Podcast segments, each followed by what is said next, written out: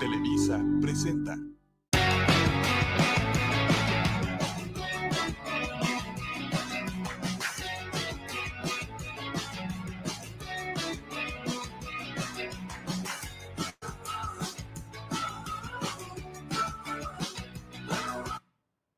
¿Qué tal? ¿Cómo están? Qué gusto saludarles una vez más en este programa de Hagamos Negocio que ya empieza hacer negocio realmente. Hemos tenido ya varios episodios con empresarios queretanos que nos han ayudado a comprender el mundo de los negocios y que nos han servido mucho de inspiración. Quiero agradecer a toda la gente que nos ha mandado sus comentarios, sus felicitaciones, pero sobre todo que nos han hecho favor de compartir los diversos episodios que ya están circulando en redes sociales. Eh, de los episodios anteriores, agradecer también a Roberto Martínez El Pata, que estuvo con nosotros, a, a Luis García Alcocer, Ponti, que también estuvo con nosotros en el programa pasado y que nos han dejado grandes huellas que sin duda han empezado a marcar historia en los programas de televisión en Querétaro, pero sobre todo que han ayudado a las audiencias a tener muchas ideas, muchas mejores inspiraciones y a poner manos a la obra. Y hoy vamos a hablar de un emprendimiento que no me imaginaba. Bueno, cabe mencionar que yo no soy muy fan del el tabaco y de los puros. Los he conocido porque creo que todos en algún momento los hemos visto por ahí pero nunca me había imaginado que detrás de los puros existiera un mundo tan apasionante, una cultura tan profunda y tanto talento a la hora de desarrollarlos y distribuirlos. Lo que tampoco me imaginaba es que en Querétaro existiera una fábrica de puros que se ha colocado como referente a nivel internacional. Por eso, hoy invitamos a Rui Cházaro, quien ha hecho de la industria tabacalera algo que se tiene que contar. Rui, ¿cómo estás? Bien, Estefanía, ¿tú qué tal? Gracias por la invitación. Emocionada de tenerte aquí y de conocer todo lo que ya me estuviste contando fuera de cámaras y que quiero saber mucho más. ¿Qué es esto de los puros? ¿Cómo empezó? ¿De dónde surgió la idea? Bueno, pues es una historia larga. Empezamos, eh, mi madre es comerciante de, de Jalapa, Veracruz. Hace 50 años puso un negocio aquí en Querétaro se llamaba El Buen Café, y de ahí empieza la historia. Empieza a comercializar café, nos enseña a ser comerciantes, la inquietud de, pues, de emprender un negocio nos lleva a poner una segunda expendio de café y le incluimos eh, venta de puros, venta de chocolate, venta de, de, algunos otros productos para que no fuera exclusivo.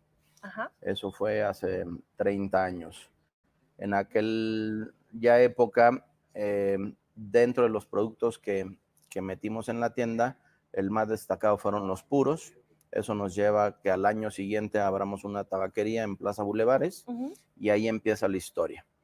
Eh, en aquel entonces le propusimos al, al aquel entonces secretario de Agricultura que nos apoyara para sembrar y experimentar sembrar tabaco en Querétaro debido a que la historia nos platica que aquí en Querétaro fue la segunda fábrica tabacalera más importante de México para la Nueva España, en el 1870 más o menos. ¿Dónde estaba esa se, fábrica? Que se llamaba Real Fábrica de Tabaco de San Fernando.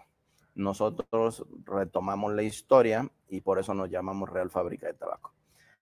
Esa, esa, fábrica estaba finalmente en la calle de Ezequiel Montes, donde ahora son los lavaderos ahí cerca de Avenida del 57, Ajá. Donde se remodeló, es un centro cultural.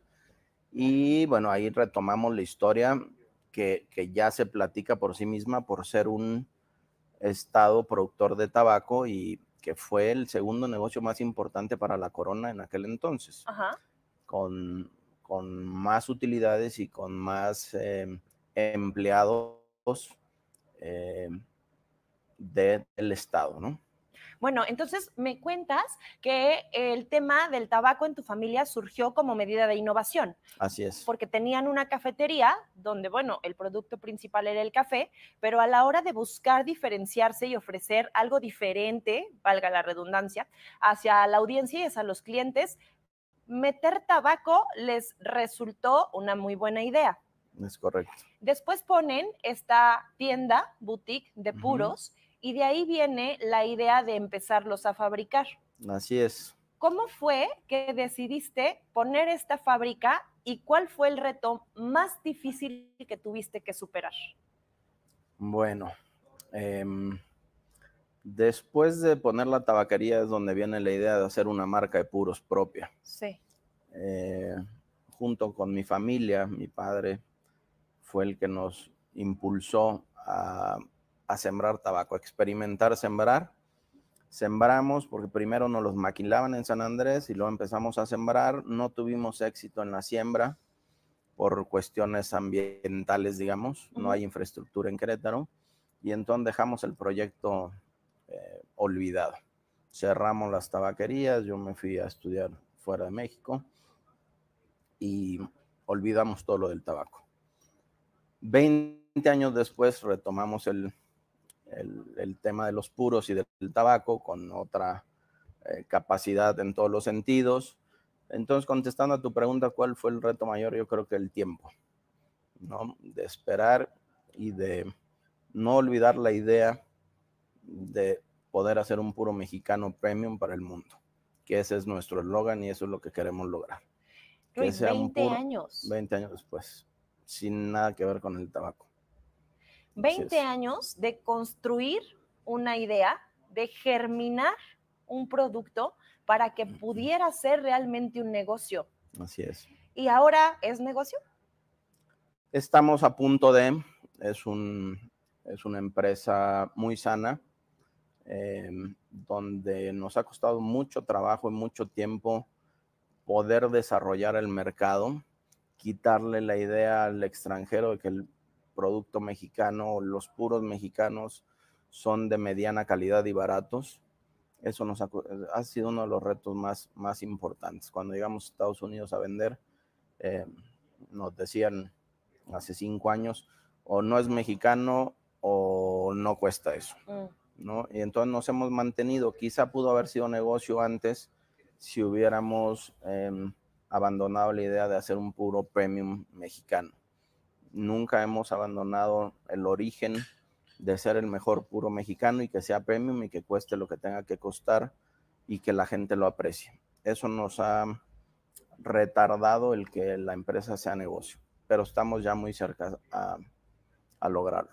Es que lo bueno cuesta. Así es. En este caso, tiempo. Así es. Ha estado costando tiempo todo el proceso para construir una marca premium, que son las que más tiempo tardan en construirse y en apalancarse. Y me comentabas también que ahorita los puros se venden en muchos países y que viene una moda o una tendencia por un tabaco específico de Veracruz, que supongo que es el que ustedes usan. Así es. Em, a nivel mundial hay varios países productores de tabaco de los mejores productores, creo yo, que son, somos los mexicanos. Hay muy buen tabaco. Lo que no se ha logrado en México ha sido construir marcas premium y reconocidas. Vendemos el mejor tabaco del mundo, producimos el mejor tabaco del mundo como materia prima. Y se lo llevan a Dominicana, se lo llevan a Honduras, se lo llevan a Nicaragua, generan marcas premium de aquellos países con tabaco mexicano. Y ahora está de moda el una variedad que se llama negro de San Andrés, que es muy reconocido en, los grandes consumidores, y es lo que ha pasado, ¿no? que nos compran materia prima y ellos generan las marcas.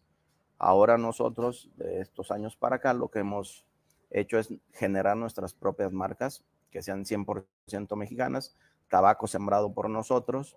Hace cinco años logramos cerrar el ciclo desde la germinación de la semilla hasta la comercialización en los distintos países que estamos. Y cuéntame, ¿en qué países están?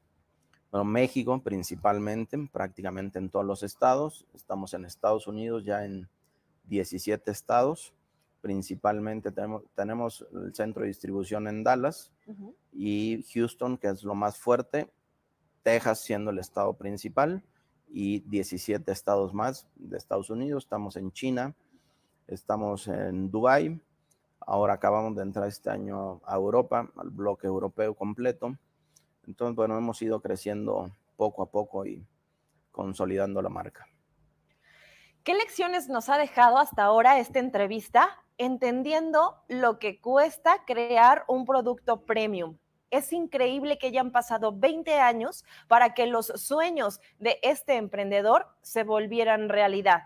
Pero qué importante es tener paciencia, tomar los pasos necesarios para lograr hacer de un producto una noticia mundial. Y cuéntame, Rui, ¿cómo has hecho para vencer tus miedos? ¿Cómo has hecho para lograr destacar en el mundo sin tenerle miedo a lo que fuera a pasar? Bueno, el miedo existe, o la incertidumbre, por no llamarle miedo.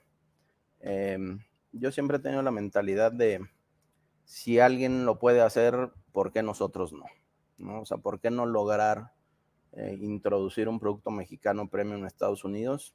Es un gran reto. Em, cuesta mucho trabajo, mucho dinero llegar a, mercados desconocidos. Es sumamente complicado. ¿no? Nos ha costado tiempo, eh, esfuerzo, tocar puertas, pero al final creo que el, la idea de, de, tener esta marca reconocida a nivel mundial es la que nos mantiene con fuerza para, estar presentes en los mercados. Ir a China, ir a Dubai, presentar nuestros productos con el orgullo de ser mexicanos, nunca achicados, al contrario, creo que México tiene grandes empresarios y grandes productos que podemos eh, comercializar en el exterior. Oye, Rui, ¿te tocó alguna vez que te dijeran que no? Muchísimas. ¿Sí? ¿Y te tocó alguna vez que alguien de los que te dijo que no después te dijera que sí? Últimamente, casi todos. ¿Qué tal? Sí, tengo muchos recuerdos, uno en especial que me dijo, ve, haz tu trabajo, yo no voy a trabajar por ti, haz que tu marca sea reconocida y cuando sea reconocida, vienes y me vendes. Y a la fecha no le voy a vender. ¿No quieres? No, porque no, no, no, no, no es correcto que te cierren así las puertas. Bueno, también. Hay gente que nos ha abierto mucho las puertas. Mucha gente en Estados Unidos creyó en, creyó en nosotros día uno y a hoy, evidentemente, hemos hecho grandes cosas con ellos. También eh, engloba todo esto las especificaciones necesarias para hacer un producto premium. Al final del día, un producto premium no está al alcance de todos. Y creo que una de las estrategias que ha sabido encaminar es hacer este producto lo suficientemente valioso como para que valga la pena obtenerlo. Cuéntame sobre la experiencia. ¿Tienes alguna, eh, algún showroom donde muestres los productos, donde eh, empieces a, crear esta cultura o esta educación en torno al tabaco. Te pregunto porque cuando yo empecé el programa, yo les decía que yo no soy muy fan del tabaco y me estoy haciendo después de esta entrevista. Ya me interesa ver qué tiene de especial el tabaco de San Andrés. Claro. Bueno, tenemos la fábrica ubicada en Ezequiel Montes, en el municipio de Ezequiel Montes, muy cerca de la vinícola Freixenet. Estamos Ahí producimos y ahí tenemos un showroom con todos los productos. Tenemos otro showroom en Houston y en la Ciudad de México, en Julio Verne 42, tenemos uno más. Em, los invito a que visiten la fábrica. Es una experiencia completamente distinta a lo que estamos acostumbrados de los viñedos o de los queseros en Querétaro. Es muy complicado pensar visitar una fábrica de puros en México, cuando menos, porque San Andrés es complicado llegar, no hay las suficientes comunicaciones adecuadas. Entonces los invitamos a que nos visiten en la fábrica. Es una experiencia eh, muy bonita, o sea, llegar, oler el tabaco, ver a los torcedores. Es un producto 100% hecho a mano, con una calidad muy especial eh, para lograr lo que se ha logrado hasta hoy. Oye, Rui, ¿los puros se catan? Sí, de hecho hay cigar sommeliers para catar puros, para maridarlos, para... Sí, sí se catan. ¿Con qué se maridan? ¿Con comida, con bebida? Comida, bebida, café, tés, eh, cualquier, cualquier bebida es, es este, maridable con, con el tabaco.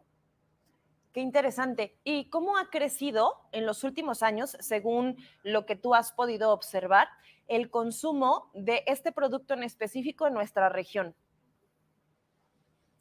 Bueno, Querétaro desde hace muchos años, desde que tenía la tabaquería, ha sido un muy buen consumidor de tabaco. O sea, es un estado que, a la gente le gusta el, buen fumar. Em, se ha convertido en modas cíclicas, ¿no? O sea, de repente es moda y baja y los que nos quedamos fumando permanecemos y vienen nuevas generaciones y, vuelven a... Todo influye ahora, por ejemplo, con pandemia, lejos de que haya sido un bache para la industria del tabaco, creo que fue benéfico porque la gente estaba en su casa. El fumar normalmente necesitas tiempo para disfrutarlo, para maridarlo, para comer y, fumar bien. Entonces, ahora en pandemia mm, ha sido una buena, un buen ejercicio para los fumadores porque han, incrementado su consumo. Oye, ¿y el tabaco hace daño? ¿Los puros hacen daño? Bueno, pues es un producto dañino, evidentemente. Em, tiene nicotina. Pero la diferencia con el cigarro es que es un producto 100% natural, no lleva absolutamente ningún químico, es solo la hoja del tabaco secado y fermentado. Entonces sí, sí hace daño, pero en menor, eh, en menor grado. El puro generalmente no lo aspiras a los pulmones, solamente es al paladar y a la lengua. Y bueno, pues eso también tiene una, una ventaja contra el cigarro. Oye, bueno, de lo que he estado escuchando, el negocio empezó siendo familiar. No sé si siga siendo un negocio familiar. De alguna manera sí, eh, de alguna manera sí. Eh, uno de mis socios es mi hermano. Eh, entonces sí, sí, sigue siendo familiar, aunque el negocio ha crecido y ha, ha traspasado fronteras, seguimos manteniendo. ¿Y ha sido bueno o ha sido complicado manejar un negocio en la modalidad de familiar? ¿Cuáles son los pros y los contras que le has visto? Ha sido bueno. Para mí la familia es muy importante. Em, no es fácil, pero mm, en este caso específico, porque tenemos varios negocios en común con mi familia, en este caso específico me ha sido más fácil porque me han dejado la toma de decisiones al 100%. Eso permite que, que sea menos eh, conflictiva la relación de sociedad. Me decías que tu madre puso eh, la cafetería hace 50 años y que fueron tus padres los que los hicieron comerciantes. Cuéntame, ¿qué recuerdas de tus padres? ¿Qué ejemplos te dieron que hoy en día has descubierto que te sirven para lo que estás haciendo? Claro, pues muchos recuerdos, desde todos los días tener que, después de la escuela, ir al negocio de mi mamá, porque ella atendía el negocio, eh, olernos la ropa a café todos los días, eh, porque el, molino y el tostado del café es muy penetrante.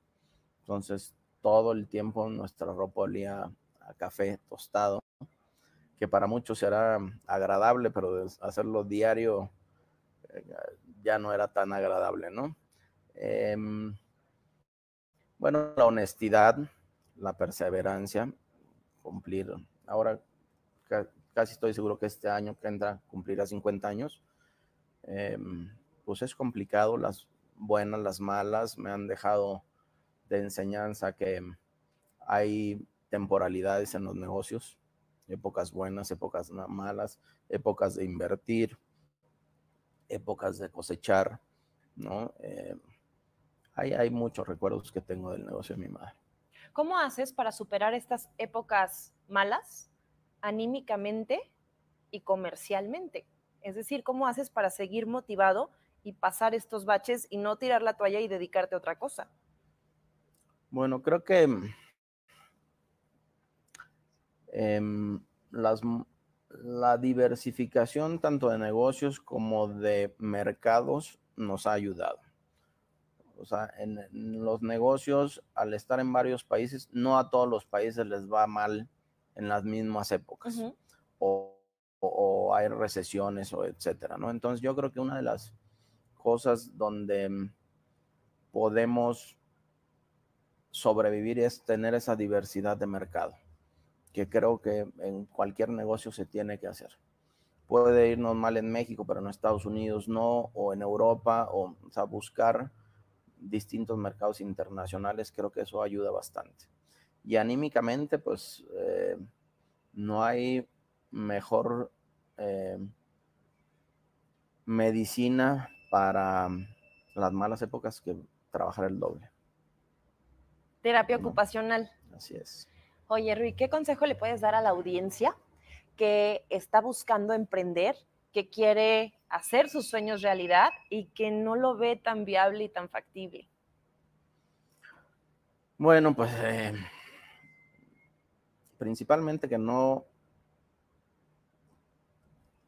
eh, descarten, que no pierdan el sueño de hacer algo, ¿no? Em, las dificultades de hacer un negocio o una empresa a nivel local, nacional o internacional, hoy donde estamos, nace de una idea que no se debe perder.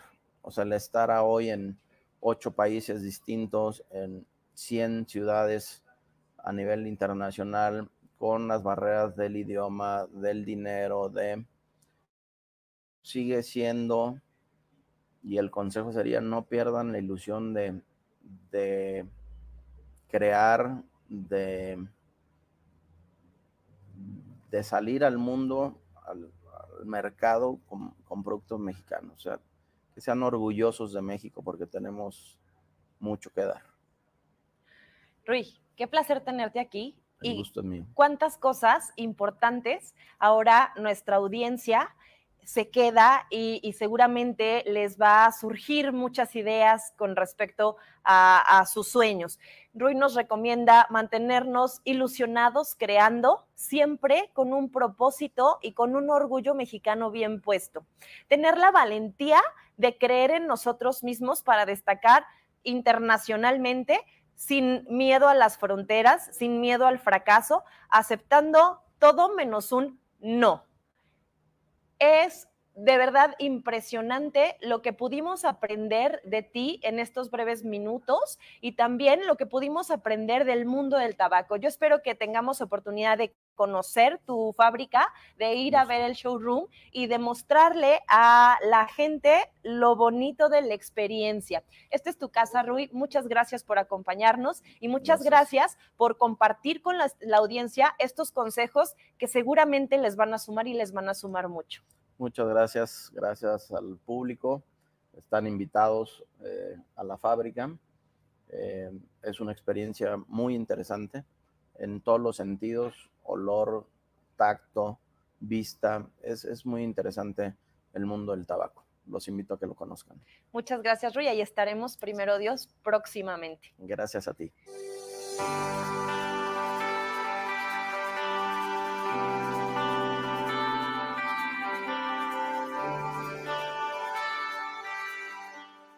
Después de la entrevista con Rui Cházaro, nos dirigimos a su fábrica, la Real Fábrica de Tabaco en Ezequiel Montes, donde nos contaron toda la historia y fuimos testigos del proceso de elaboración de los puros. Nos comentaron que desde 1779, Querétaro ha sido el principal productor de puros para la Nueva España, situación que con el tiempo se perdió y ahora la familia Cházaro retoma creando una experiencia de verdad muy buena. Platicamos con don Antonio, que se dedica a fabricar puros desde que tenía entre 8 y 9 años, un verdadero apasionado del tabaco. Después de tres días lo que hacemos nosotros es seleccionar la hoja. Son clases de tabaco, porque son muchas clases de tabaco. Lo que puede ser una, una capa negra, puede ser una banda oscura, ¿verdad? pero seleccionamos la hoja más oscura, el color más oscuro, para que agarre ese tono, ese, ese color tan especial que lleva el Black Chazar. Vimos también el taller donde elabora su familia y otros colaboradores los puros de las diferentes versiones que Cházaro maneja. y nos explicaron que desde hace siete años también en Querétaro se siembra tabaco. Incluso tuvimos la oportunidad de conocer el tabaco en su versión de planta. Creo que es una experiencia bastante nutritiva, cultural y satisfactoria. Por último, nos enseñaron las diferentes presentaciones que ofrecen en la tienda para que conocedores y amateurs puedan disfrutar de los puros queretanos. Dense una vuelta por Ezequiel Montes, les aseguro que lo van a disfrutar.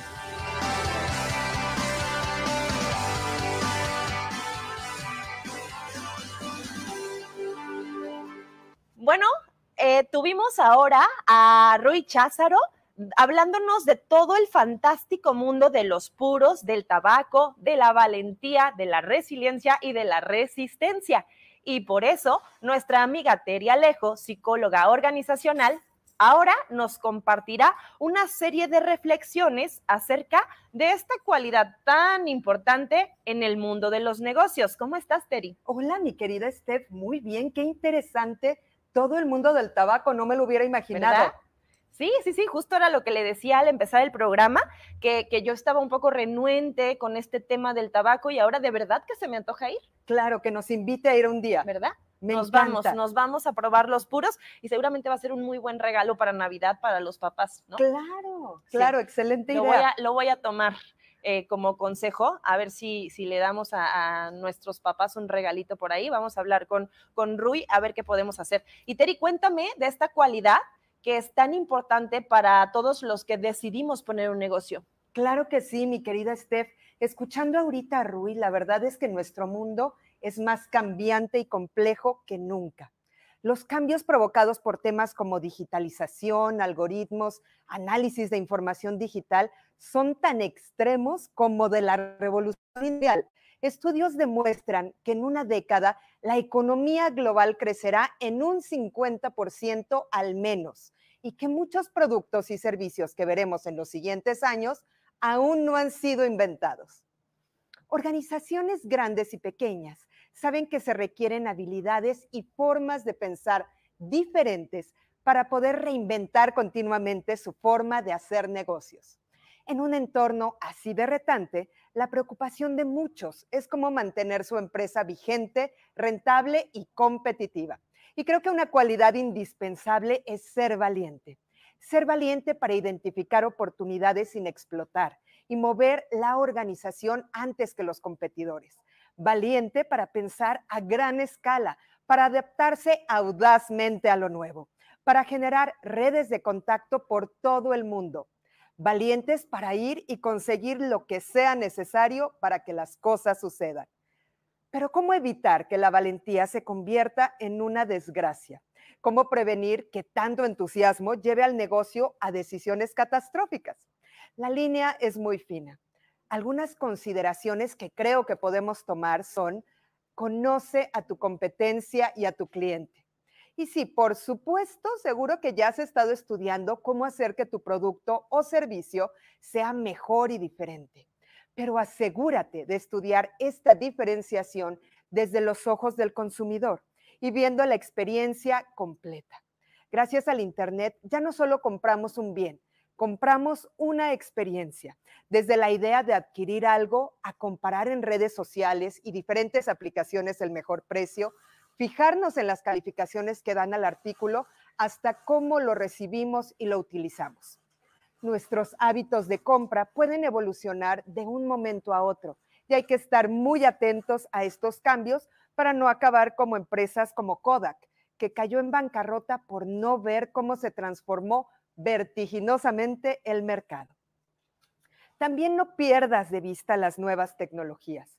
Ser valiente implica que cada que aparece un avance, te preguntes cómo podría impactar o revolucionar tu negocio.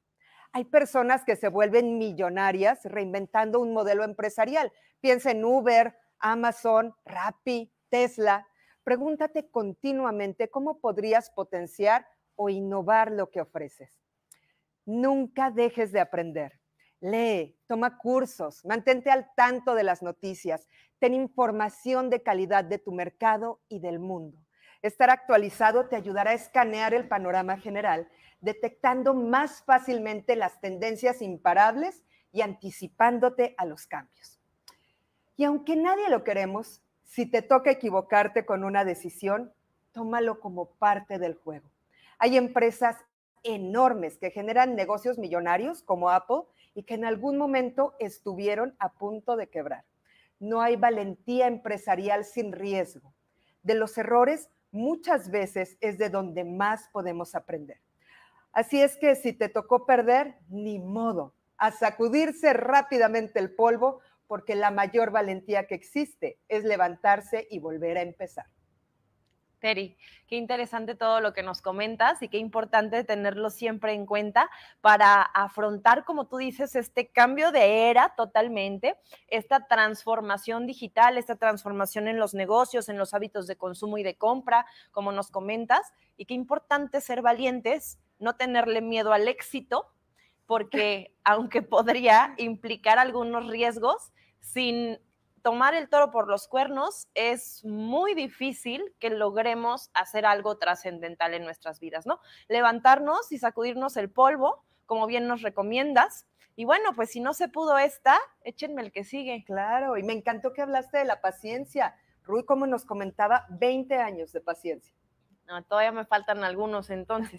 Vamos pasito a pasito, vamos con este sentido de inspiración, de resiliencia, de valentía y nada, pues confiando en nosotros mismos. Qué importante lo que nos comentaba también Rui de la imagen de los productos mexicanos al exterior y mucho es por la imagen que nosotros mismos le damos, que es la imagen que nosotros mismos tenemos de nosotros. Entonces, la valentía nos puede ayudar a sacar esta propulsión, esta necesidad de inspiración que cuando te la crees, te la creen. Qué importante, todo nace desde acá. Pues bueno, creo que ahora sí nos queda una tarea muy importante, que es tomar el toro por los cuernos, arriesgarnos, buscar todos estos sueños que tenemos o que hemos tenido, que se materialicen y que se construyan. Si es una idea que tuviste hace mucho tiempo, ya viste, 20 años tardó Rui Cházaro en hacer sus sueños realidad. ¿Cuántos te vas a tardar tú? Hay que poner manos a la obra y vamos, siempre podremos hacer negocio. Muchas gracias por acompañarnos en este programa. Gracias, Terry, por todos tus consejos. Gracias a, Rui, que ya eh, se despidió de nosotros. Y gracias a ustedes que hacen posible este programa, que hacen posible que se difunda, que se comparta. Gracias a nuestra audiencia. También un agradecimiento especial a Malva, Malva, Muebles, que nos hizo favor de prestarnos el set otra vez, que ya, ya vamos a, a cambiar de set próximamente. Y a todos los que hacen posible en la producción que lleguemos hasta sus hogares con este y más consejos para reactivar la productividad económica y hacer negocio. Nos vemos en el próximo programa.